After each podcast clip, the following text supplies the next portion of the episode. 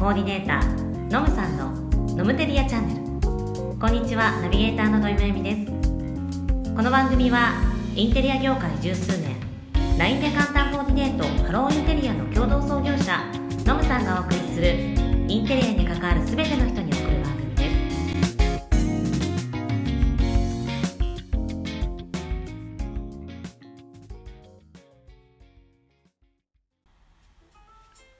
はい、どうも、ノムです。さて今回は第17回西洋のインテリアの歴史11と題しまして、アンピール様式についてお話ししていこうと思います。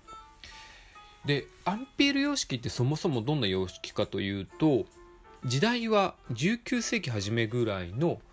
ナポレオン・ボナパルト、えーナポレオン1世ですね、の統治下にあったフランスで流行った様式ですね。まあ、ナポレオンが統治してた時代ってそんなに長くないのでアンピール様式自体が、えー長い歴史を持ってるわけではないですね。でアンピール様式はそうだな、えーロマネスクとか、えーその後はルネッサンス。でルネッサンスの後に、えーちょっと間が来てネオクラシズム。まあ、つリバイリバイバル系出てきたと思うんですけどもその中と同じようにギリシャローマの古典にプラスして古代エジプト。でアンピールはこの古代エジプトっていうのは結構キーワードです。の様式を再現してでちょっと豪華にしたようなものがアンピール様式。でアンピールって言葉自体は結構聞き慣れないかと思うんですけれどもアンピアンピールって綴りがエンパイア英語で言うとエンパイア皇帝ですね。の書き方なんですよ。それをフランス語で読むとアンピール様式。なのでナポレオン皇帝なのでナポレオン、えーエンパイアアンピール。なのでアンピール様式。って覚えていただけると分かりやすいんじゃないかなと思います、えー江戸の後期ぐらいですね。時代でいくと。いよいよ開国してくれって言われてくる時代に、えーナポレオンが大暴れしてたというようなアンピル様式ですね。さてキーワードなんですけど正直アンピール様式もあんまり出ないです。なので先ほどお話ししたアンピール様式ってどんな様式かっていうのをまず押さえていただ押さえていただけるのが一番いいかなと思います。で何個かキーワードざーっと言ってきますが、まあ、これもなんとなく覚えていただければ問題ないんじゃないかなと思います。えっ、と、まず一つは、建物、アンピール様式ってあんまり建築には波及してないんですけど、まあ、一つ例を挙げるんだったら、えーと、フランス・パリにある凱旋門はアンピール様式ですね。で、デザイン的にはシンメトリックなデザインになります。なので、えー例えばロココとかバロックのように曲線美でアンシンメトリーではなくて曲線は入るんですけれども基本はシンメトリーデザインになっていますで使われたデザインだとエジプトの影響を結構受けていてで、えーライオンだとかスフィンクス、えーあとは何だろうなロータスっていうあのハスの葉ですね。この辺りはエジプトの影響。でエジプトの影響を受けた理由っていうのはナポレオン自体がまあ西に攻めていった時にエジプトを攻め込んだことがあるんですよ。でその時に結構エジプトの文化に触れて考古学なんかもかなり詳しかったらしいんですね。でエジプト、まあ、エジプト攻めたのは実はイギリスとの戦いのために必要な拠点だったっていうのがあるんでエジプトを攻めてるんですけども、まあ、そこで文化の影響を受けてライオンとかスフィンクスとかさっきのロータスハスなんかをデザインに入れてます。あとはギリシャとかローマで行くと白鳥とか月桂樹あと女神とか女神は結構ありますね。あと戦士。この辺を椅子とかのデザインなんかに入れているっていうのはアンピール様式の、ま、代表的なとこかなと思います、まあ、どちらかというと、えーまあ、ナポレオンのですね権威象徴みたいなものなので結構男性的なデザインのものが多いですね。色味でいくと結構ダーク系でこの頃の家具はマホガニーが多かったものですねあともう一個特徴で挙げるんであれば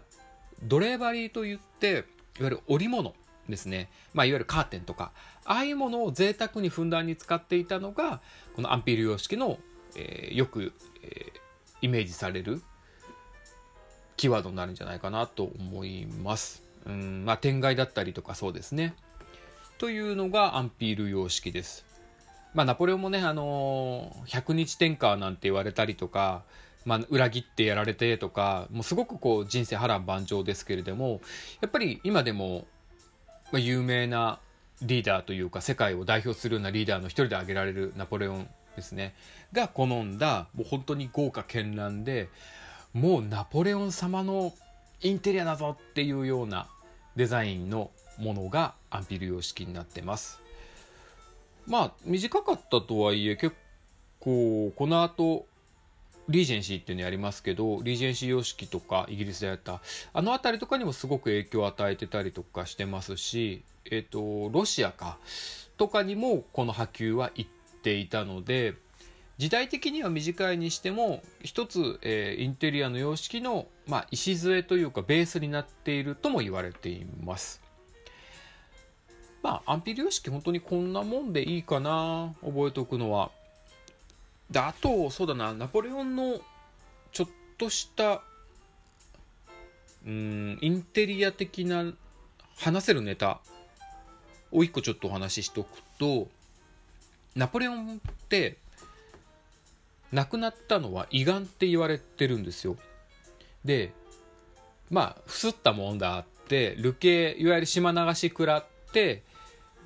えー、そこで亡くなるんですね。で、実は、ずっと2002年までナポレオンって胃がんで死んだって言われてたんですけど、その2002年の時に、ナポレオンの遺髪、まあ、髪の毛ですね、から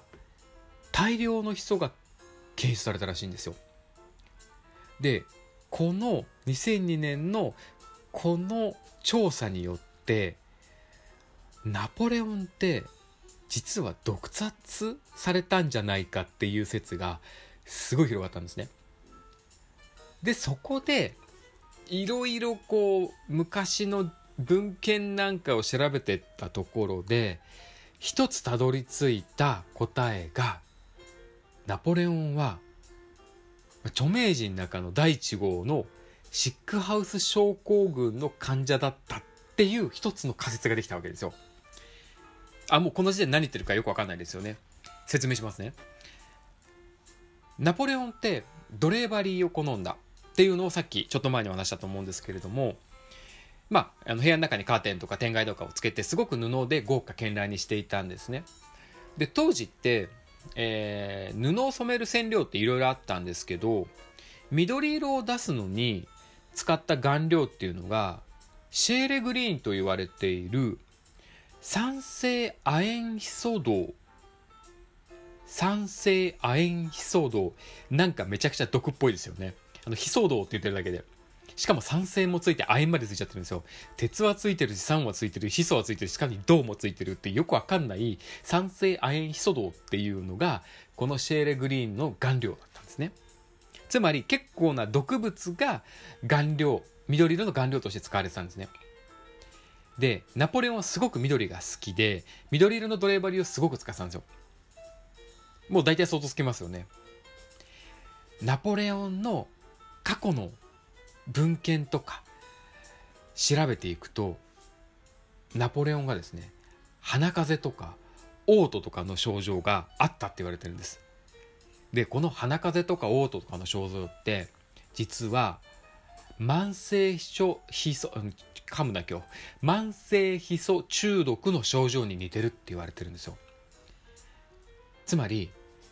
このシェーレグリーンの酸性亜鉛イソ銅を吸って吸って吸って慢性書中毒になってしまっていわゆるシックハウス症候群になって死んだんじゃないかっていう仮説が実は裏付けられてるんですね。ナポレオンを殺したのが緑色のカーテンって言ったらちょっとインパクトありますよね。まあそんな風に小ネタで話してもらえたらいいかなとは思います。まあ、あとはこれ別にナポレオンの話するわけじゃないんですけど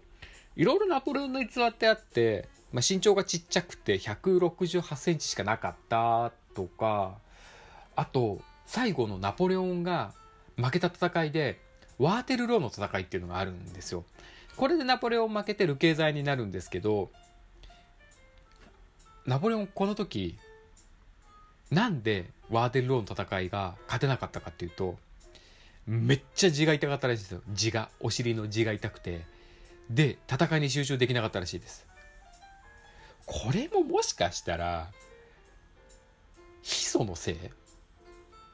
わかんないんですけど。そんな逸話のあるナポレオンの時代に流行ったアンピール様式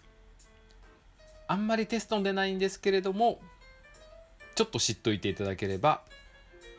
話のネタにはなるかと思います。ということで今日はアンピール様式についてお話しいたしました。えー次回はこのアンピール様式に、えー影響を受けたと言われているもののイギリスのリージェンシー様式についてお話ししていこうと思います。最後までお聞きいただきありがとうございました。では次回のリージェンシー様式でお会いしましょう。それじゃあまた。